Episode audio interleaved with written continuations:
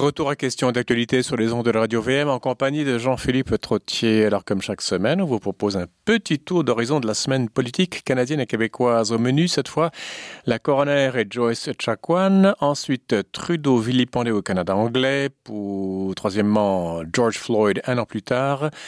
Qu'est-ce que le patriotisme? Et si on a le temps, Aaron O'Toole, sa bière et le wokisme canadien. Je parle de tout cela avec Nick Payne, analyste politique. Bonjour Nick. Bonjour Jean-Philippe, quel bel accent. En français ou en anglais ou en quoi? Ah, en anglais, mais en français, tout le monde le fait, mais je, je faisais remarquer votre accent anglais quand vous dites wokisme canadien. Absolument.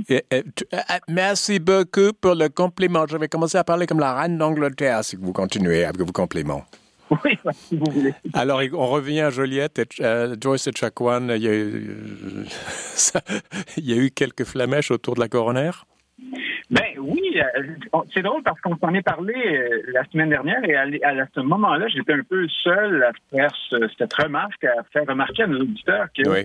euh, on avait l'impression par le ton et le propos, euh, d'abord dans la couverture médiatique, euh, notamment celle de Radio-Canada, mais aussi par le ton de la, de la coroner, que tout était écrit d'avance, au fond. Hein, Tout était comment? Glissant ou savonneux? Ah, pardon, que tout était écrit d'avance. Ah, écrit d'avance. J'avais compris, tout était savonneux. Pardonnez-moi. Ben, c'est un sujet savonneux, sans doute. Euh, oui, aussi, une savonneuse. Mais euh, on a l'impression qu'il s'agissait de faire le procès des méchants racistes euh, blancs, canadiens, français de Joliette euh, et, bien sûr, de chanter les louanges des, des Atikamekw euh, opprimés. Mais il y, y a une infirmière qui avait dit qu'elle avait été bien, elle voulait être bienveillante et c'est sorti tout croche, paraît-il. Oui, oui, exactement. Il y, a- il y en a une aussi qui a dit, euh, euh, elle a dit quelque chose de très intéressant. Elle a dit, il y a bel et bien un malaise. Nous avons peur d'eux et ils ont peur de nous. Vous voyez, c'est déjà beaucoup plus. C'est plus juste. Oui, ben exactement. Mais c'est plus nuancé aussi comme propos que Mhm. que ce qu'on avait l'impression que la coroner voulait entendre, c'est-à-dire oui, oui, nous sommes racistes, autoflagellons-nous. Euh, vous voyez, c'est, c'est, c'est- et, et déjà, on avait l'impression que ce point de vue-là était moins recevable, un peu. Euh, Euh, vous, vous, vous semblez de décrire un univers de Kafka. Vous savez, le procès de Kafka, Franz Kafka, où les, les, dés sont déjà pipés d'avance. Et on ne sait pas trop pourquoi ni comment, mais il y a un, une, une, un climat moral dans lequel baigne euh, cette évaluation du dossier Chakwan qui fait que déjà, vous disiez écrit d'avance, enfin, c'est-à-dire qu'il y a certaines opinions, certaines choses qui, sont, qui passent le test euh, moral, euh, qui se veut neutre, et d'autres qui sont, euh, comment dirais-je, disqualifiés d'entrée de jeu, dit qu'ils ne rentrent pas dans les normes morales. Est-ce que je vous lis bien ou est-ce que je, dis n'importe quoi là? C'est, exactement ça. Alors ici, euh, il est plus important de se faire, de- d'exorciser euh, l'affreux racisme systémique, de, l'expier, de se, voilà, de s'auto-flageller, que de comprendre véritablement le, le mécanisme, le problème de, de, de, de, de fond, comprendre ce qui se passe, où est le problème exactement. Est-ce que Mmh. soudainement, le personnel médical d'un hôpital au Québec est devenu raciste euh, par enchantement, pour le plaisir de, de croire que les Indiens sont inférieurs, pardon de, ce terme, mais je l'emploie comme si j'étais un petit raciste, par exemple. Vous êtes blanc, vous d'ailleurs. Ben oui, voilà. Où est-ce qu'il n'y a pas euh, autre chose? Qu'il n'y a pas une situation beaucoup plus complexe Bah, qu'une simple euh, si je- effusion de racisme euh, Si, je vous comprends bien, c'est qu'il y a un malaise, quelqu'un, un intervenant avait dit oui, un malaise de part et d'autre, il y a une peur, on ne se parle pas, ou que sais-je, enfin, on- tout le monde marche sur des œufs, et avec, avec toute la réalité politique, les œufs deviennent de plus en plus fragiles et nombreux, et on, on essaie même de survoler les œufs pour ne pas les effleurer, vous savez, c'est tellement fragile. Euh, j'ai l'impression que le malaise est profond, il est historique, on a rarement voulu le prendre à bras le bras, à, bras le corps, pardon, et euh, euh, évidemment, dans le cas de Joyce et Chakwan, c'est une l'abcès euh, éclate dans certains cas précis, et le cas qui nous occupe aujourd'hui, c'est Joyce et Chakwan. Ben voilà, mais est-ce qu'on va faire vraiment, est-ce qu'on va vraiment crever l'abcès ou seulement tomber dans l'auto-critique Trudeau, Trudeauienne?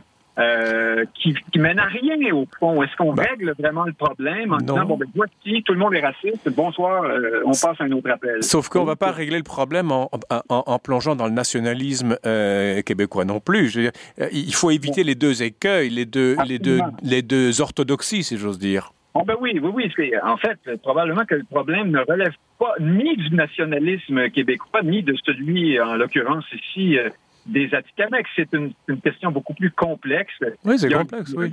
Et il y a des complexes chez les Québécois de souche, il y a des complexes chez les Autochtones. Enfin, tout le monde a des complexes. Je veux dire, il n'y a, pas des, il y a pas des anges et des démons.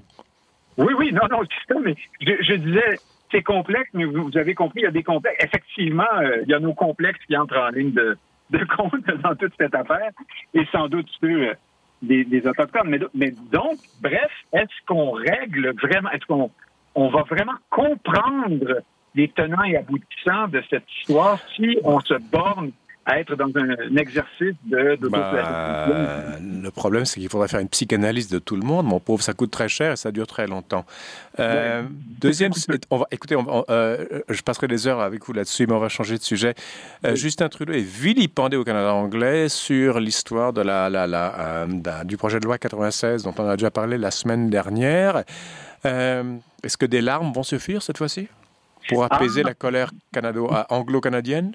Probablement pas. Il y a plusieurs éléments dans cet événement euh, fort intéressants. Alors, alors pour euh, la petite histoire, Justin Trudeau, alors, euh, commençons par le début. Ce projet de loi prévoit que le Québec modifiera de son propre chef une partie de la, Constitution canadienne, une partie qui le, qui le concerne. Mm-hmm. c'est un peu comme, disons, pour simplifier, la partie provinciale de la, de la Constitution canadienne qui touche le Québec, dans lequel on inscrira le caractère euh, français du Québec et le fait que le, Québec est une nation. Bon, euh, il semble bien, selon la plupart des constitutionnalistes, que cette brèche euh, découverte par le gouvernement Legault dans la Constitution existe effectivement et que le Québec peut effectivement procéder à ce changement unilatéralement sans l'accord d'Ottawa ou des autres. Mais alors pourquoi est-ce que les provinces seraient furieuses? Je veux dire, l'Alberta serait d'accord avec le Canada, avec le Québec, j'en suis sûr de ça. Enfin, je veux dire, l'Alberta est la province qui est la plus, euh, comment dire, je, ne dirais pas sécessionniste, mais qui est la, le plus trempée de son côté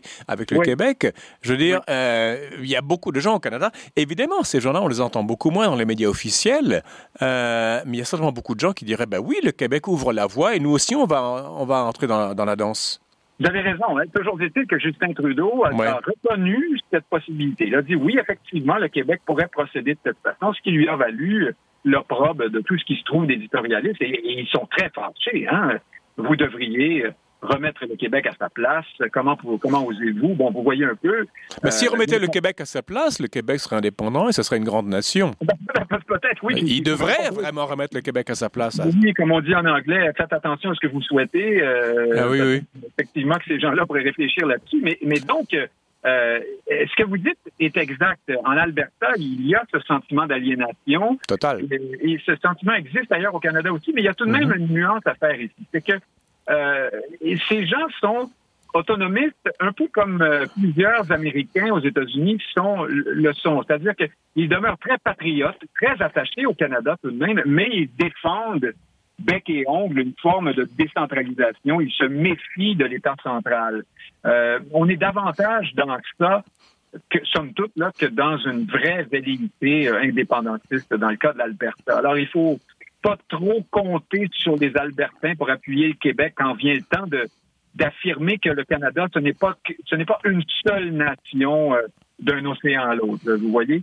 Euh, maintenant, ce qui est intéressant dans tout ça, c'est que pendant qu'on déchire sa chemise au Canada, au Québec, 24 heures après le dépôt du projet de loi, on n'en parlait plus. Euh, c'est un, un non-sujet, sauf chez les initiés comme vous et moi et ceux qui s'intéressent de très près à la politique et à l'histoire. Bah, et, la communauté anglo, qui elle va être, euh, elle n'a que trois hôpitaux, elle n'a qu'un système universitaire, elle n'a que des droits acquis, elle n'a qu'une langue là, qui est la langue du monde. Elle, n'a que cela pour pouvoir essayer d'avoir un, peu d'air, un peu d'oxygène, vous savez. Oui, se défendre contre les assauts de la terrible majorité. Euh, cruelle, oui, cruelle et sadique, oui. Mais vous avez raison, oui, euh, bien sûr, on proteste un peu de ce côté-là, mais on, les entend assez peu parce que ah ça, ça, ne l'aide pas euh, pour toutes sortes de raisons. On dirait que les Québécois sont ailleurs, ou encore que ce projet de loi, finalement, est tellement consensuel, c'est-à-dire qu'il n'y a pas, euh, comme le disait Pierre Curzi récemment, si on veut vraiment euh, assurer l'épanouissement du français, il faudra prendre des, il faudra poser des gestes qui sont politiquement coûteux. ah oui, forcément. Donc dire que le gouvernement Legault aurait dû, par exemple, imposer la loi 101 au collégial, ce qui lui aurait assurément coûté des appuis parce que les Québécois ne sont pas très chauds à cette, idée-là. l'idée, de, l'idée d'aller farfouiller dans la Constitution en ce qui concerne les, les, les, le dossier québécois, il y a déjà assez gros. Je veux dire, moi, je, soupçonnerais euh, le, grand, le, le gouvernement Legault de, de ne pas comment dire, donner de coups de boutoir un peu partout. Je veux dire, cette affaire qui soulève l'ire canadienne-anglaise est déjà assez. S'il fallait rajouter en plus l'affaire des cégeps en français, euh, on aurait fort à faire. Hein. Ah oui, là, on aurait soulevé un débat ici même qui aurait probablement fragilisé les positions du gouvernement Legault dans cette affaire de constitution, par exemple. Oui, vous avez raison. Euh, Et peut-être que plus tard, il va se remettre le, dossier des cégeps euh, en, en selle. Euh, vous avez, ouais, oui, j'ai pas, j'ai pas l'impression.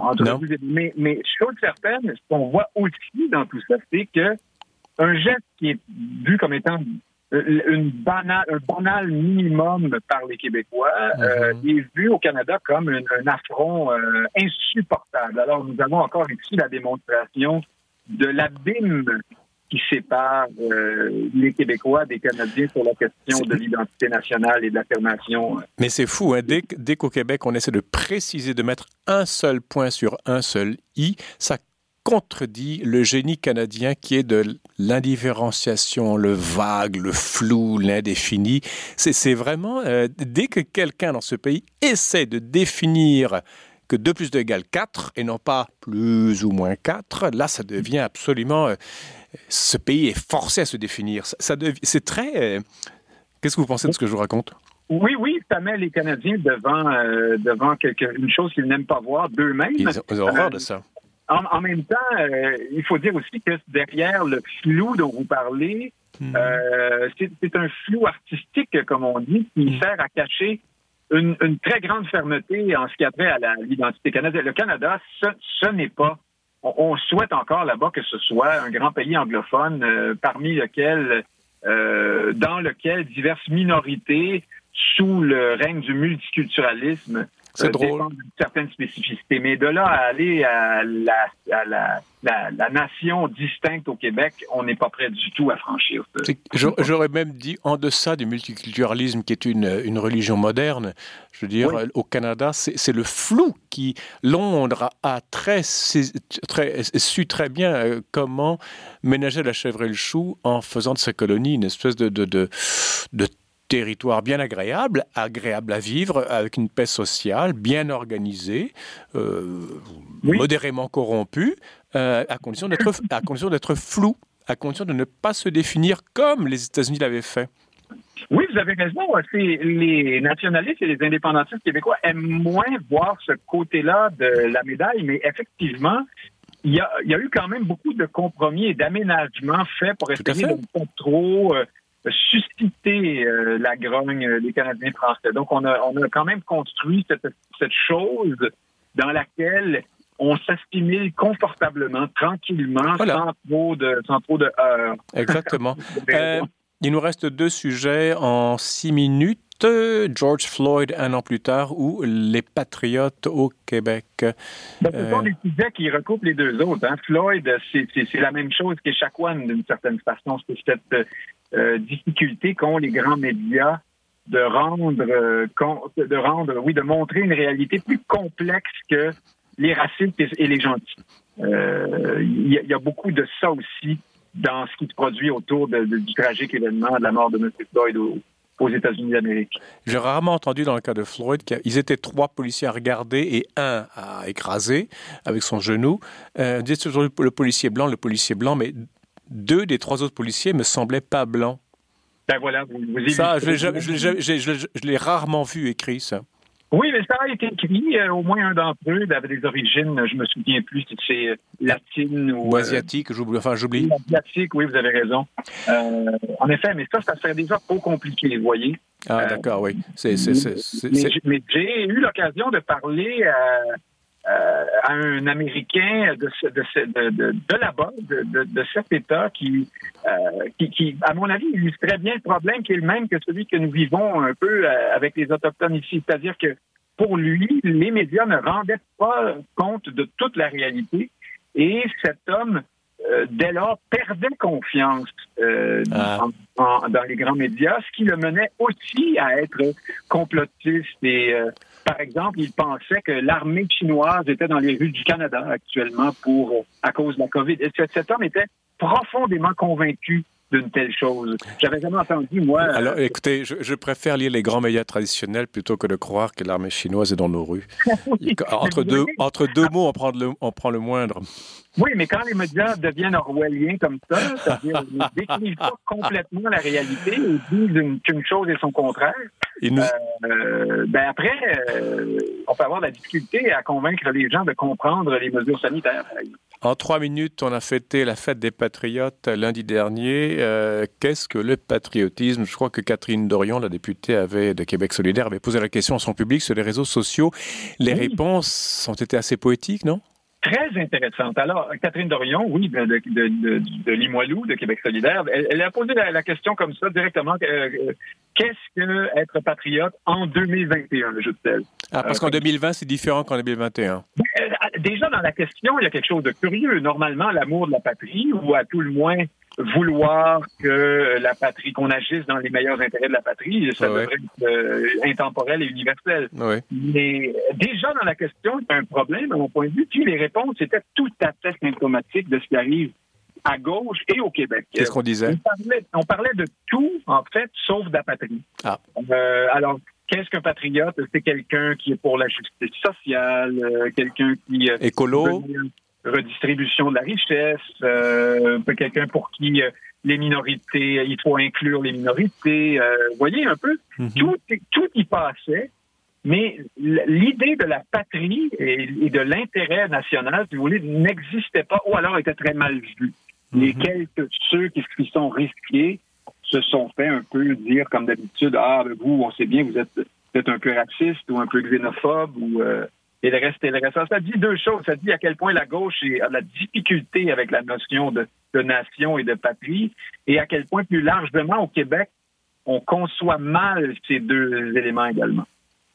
Alors patrie, ça renvoie aux patresses, aux pères, aux ancêtres. Je veux dire, quand, quand on, voilà ce qui arrive quand on édulcore l'histoire, quand on cesse de la transmettre et quand on cesse de transmettre les, choses du passé, le passé devient un gigantesque, ben, une page blanche que l'on remplisse avec nos propres fantasmes.